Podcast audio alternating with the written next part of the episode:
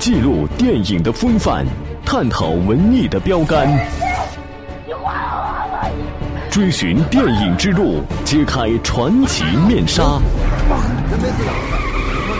八九八电影风范，走进影像背后的真实。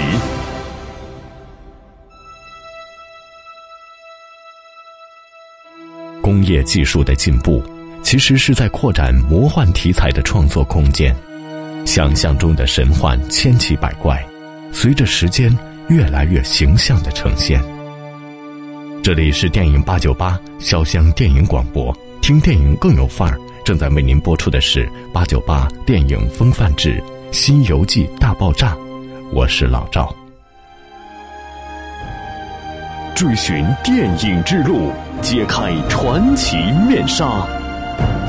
八九八电影风范。走进影像背后的真实。师兄，嗯，是我，你叫我的？是啊。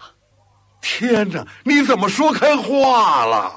师兄，你怎么一人回来了？嗯，嗨，沙和尚叫那妖怪抓进洞子去了。如今师傅已被黄袍妖怪变成猛虎。锁在朝房笼子里面，嗨，好厉害呀！这可怎么办呢？这快去搭救师傅性命吧！我说白龙马，白龙马呀，你，你快去救师傅吧！嗨，我也没有办法呀。你呀，还是回你的西海龙宫，我回我的高老庄啊。师兄，哎哎哎哎哎，你这是干什么？你不能走啊！你救不了他。我也救不了他，咱们俩是无能为力呀。你去花果山，请大师兄前来呀。啊，找他？去不得，去不得。师傅把他贬走了，他怎么肯回来呀？嘿，大师兄是有仁有义的美猴王，他定会跟你前去搭救师傅的。好，那我去。嗯，《西游记》是广受观众欢迎的作品。国内《西游记》题材的电影在电影史上已经有过两次爆炸，分别是二十世纪二十年代的内地和五六十年代的香港，而现在则处于第三次爆炸时期。胆子够大的，你们做了这么多坏事，不能总推在别人身上。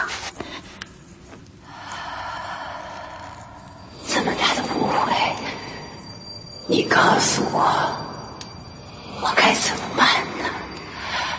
啊！白姑夫，饶命！我发誓，下次一定不会。我也发誓，你绝对不会再有下次了。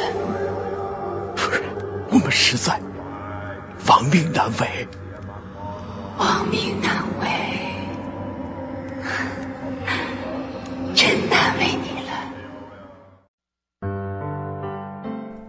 从二零一六年新年开始，《孙悟空三打白骨精》上映，拉开了《西游记》题材电影又一序幕。其实，从二零一四年一月到二零一六年四月，已经立项但还没有上映的西游题材电影共约三十五部，例如《悟空传》《悟空真假美猴王之大圣归来》《美猴王大圣归来》。还有以猪八戒为主角的《八戒传说》《猪八戒之天蓬下凡》《猪八戒之天蓬元帅》《功夫无敌猪八戒》《新猪八戒》等等，还包括动画片《西游记之人参果》等。《西游记》已经是四大名著中翻拍成电影次数最多的作品。其实，这一魔幻题材在电影技术不断创新的今天重新塑造，更能显现的得天独厚的优势。加上小说的细节与情节多是出彩之笔，所以成为不少电影人青睐的题材。二十世纪二十年代，我们称之为《西游记》第一次爆炸期间，以《西游记》为题材的作品有二十五部之多，比如《孙行者大战金钱豹》《西游记女儿国》《铁扇公主》《唐皇游地府》《莲花洞》《西游记猪八戒招亲》《孙悟空大闹天宫》。《西游记》僧道斗法乌鸡国王还魂记，《西游记》无底洞，孙行者大闹黑风山，红孩儿》《西游记》闹天宫收服黄袍怪。猪八戒游护记、朱子国、盘丝洞、车迟国唐僧斗法、猪八戒大闹流沙河、古宫魔影、火焰山、真假孙行者、十殿阎王、通天河、混世魔王、大破青龙洞等，这些影片集中出现以《封神榜》等神怪小说的改编，说明了当时观众对古装神怪片。值得一提的是，上海影戏公司的《盘丝洞》。这部影片在中国曾经失传，二零一四年才由挪威国家图书馆将修复后的电影胶片和数字版本赠送给中国电影资料馆。《盘丝洞》在一九二七年上映，是当时盈利最多的中国电影。片中的角色塑造很精彩，孙悟空、猪八戒、沙僧造型逼真，蜘蛛精造型精美，衣着华丽时尚，蜈蚣精被塑造成一个隐逸之士。兔子精被塑造成一个小孩形象，做蜈蚣精的童子都十分性情，而当时片尾蜘蛛精被孙悟空的三味真火烧毁原形时，出现了字幕：“只为动了情欲一念，足至自焚其身。”借用文章写作时足章显志的方法，体现编导的良苦用心，符合当时电影的表现手法。《西游记》题材的第二次爆炸是二十世纪五六十年代的香港。如果从一九四九年邵氏兄弟的《红孩儿》算起，到一九七五年的邵氏兄弟再拍《红孩儿》，这期间香港大约有三十五部《西游记》题材电影，其中包括《哪吒大战红孩儿》《猪八戒招亲》《哪吒三戏六耳猴》《马流金大战金钱豹》《马流金大战女儿国》《铁扇公主神火破天门》。红孩儿水晶宫救母，孙悟空闹龙宫，孙悟空大闹雷音寺，真假猴王斗八仙，唐三藏取西经，马流金出世，哪吒三斗红孩儿，孙悟空七打九尾狐，孙悟空七打八大仙，孙悟空三戏百花仙，孙悟空大战群妖，铁扇公主女儿国等等。真是倾国倾城之貌，寡人简直为了你难以自持了。今儿晚上留在这儿伺候寡人。嗯，贫僧乃是出家之人，怎么可以？哎，怎么不可以呢？出家可以还俗啊！你年纪轻轻的，为什么不及时行乐呢？来，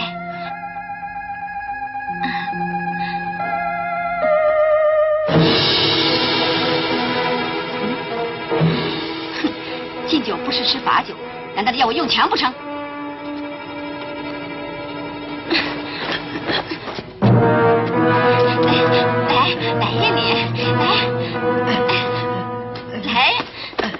这些影片除了孙悟空和猪八戒为主角以外，红孩儿、哪吒、铁扇公主也跳脱《西游记》原有模式成为主角。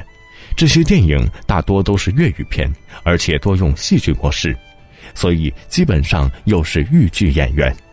在电影未出现之前，舞台上常有《西游记》的故事；有了电影之后，再把戏剧搬上荧幕，观众也很容易接受。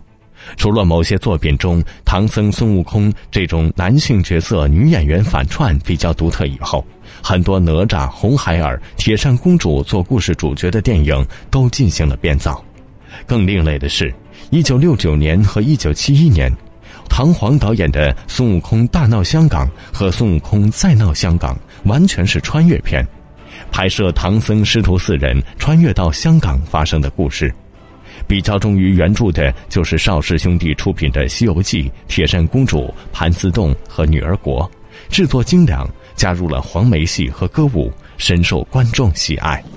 不错，唐僧是你找回来的，沙和尚，现在你还有什么话说？啊，大姐，你不要中了他们的离间之计，他才是沙和尚呢。大姐，你看他还在狡赖呢。好。你说你不是沙和尚，那么你就亲手把唐僧推下过去。好。经历第二次爆炸之后，《西游记》的故事片寥寥无几。九十年代最有名的就是周星驰主演的《大话西游》两部。孙悟空，你这个畜生，你为了跟牛魔王的妹妹成亲，居然把你师傅唐三藏做贺礼。还约了妖魔鬼怪一起吃唐僧宴，你认不认错？三八婆，你追了我三天三夜，因为你是女人，我才不杀你。不要以为我是怕了你。这两部一方面满足当时年轻观众反主流、去精化、蔑视权威、解构崇高，另一方面又蕴含直透人心的意味，成为《西游记》改编的经典之作。当时那把剑离我的喉咙只有零点零一公分，但是四分之一炷香之后，那把剑的女主人将会彻底的爱上我，因为我决定说一个谎话。虽然本人生平说了无数的谎话，但是这一个我认为是最完美的。二十一世纪的前十年，除了二零零五年刘镇伟导演的《情癫大圣》，其他多为动画片。你醒醒啊！你不要死啊！你醒醒啊！啊，妈妈，妈，你醒醒啊！你不要死啊！妈，我不会死的，我是装死。哎，你好好听妈说，这个呢是分水珠，足够两个人坐上去，带着唐三藏去一个没有人的地方。找机会把它给吃了，吃了它以后你就长生不老，不会死了。那些痞子死了，就没人敢欺负你了。直到二零一三年，由周星驰和郭子健导演的《西游降魔篇》，延续周星驰的搞笑风格，加上周星驰本人的明星效应，票房超过十二亿。但是也有观众感到失望，认为比不上《大话西游》。男女之间是小爱，跟我一点关系都没有。我是要为世间的大爱去修行的。二零一四年，郑宝瑞导演了《西游记之大闹天宫》，虽然也是差评如潮，但也是赚了满钵金，票房超过十亿。哎，快吃快吃快吃快吃！啊，看，你看我这身毛多亮，就是吃这个。啊，妈妈妈妈妈，快吃！啊，妈妈妈妈，哎哎哎！认识你这么久，你叫什么名字？我叫如雪。哦，如雪。啊，我叫悟空。悟空，嗯，啊，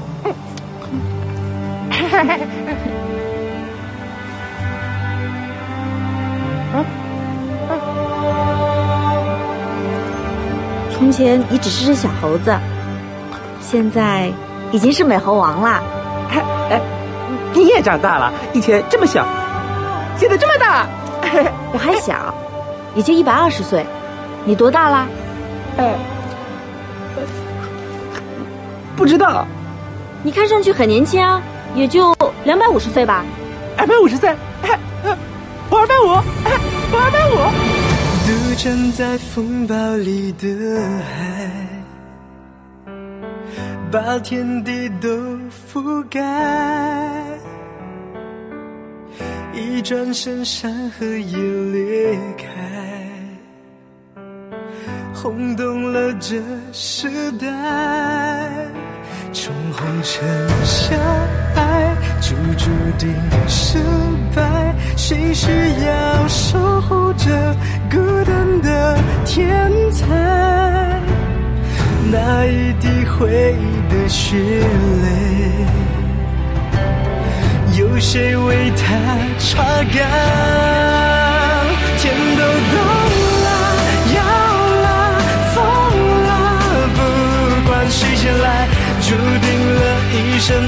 不来，没有心跳，感觉疯了，我又再出来，有什么天规定下来？震动了火海里的风，爆发的太厉害。坠落在地上的疯子，众生都躲不开。从红尘相爱，就明白失败，约定了下一次生命的重来，这一生不能再归来。胜利中看失败，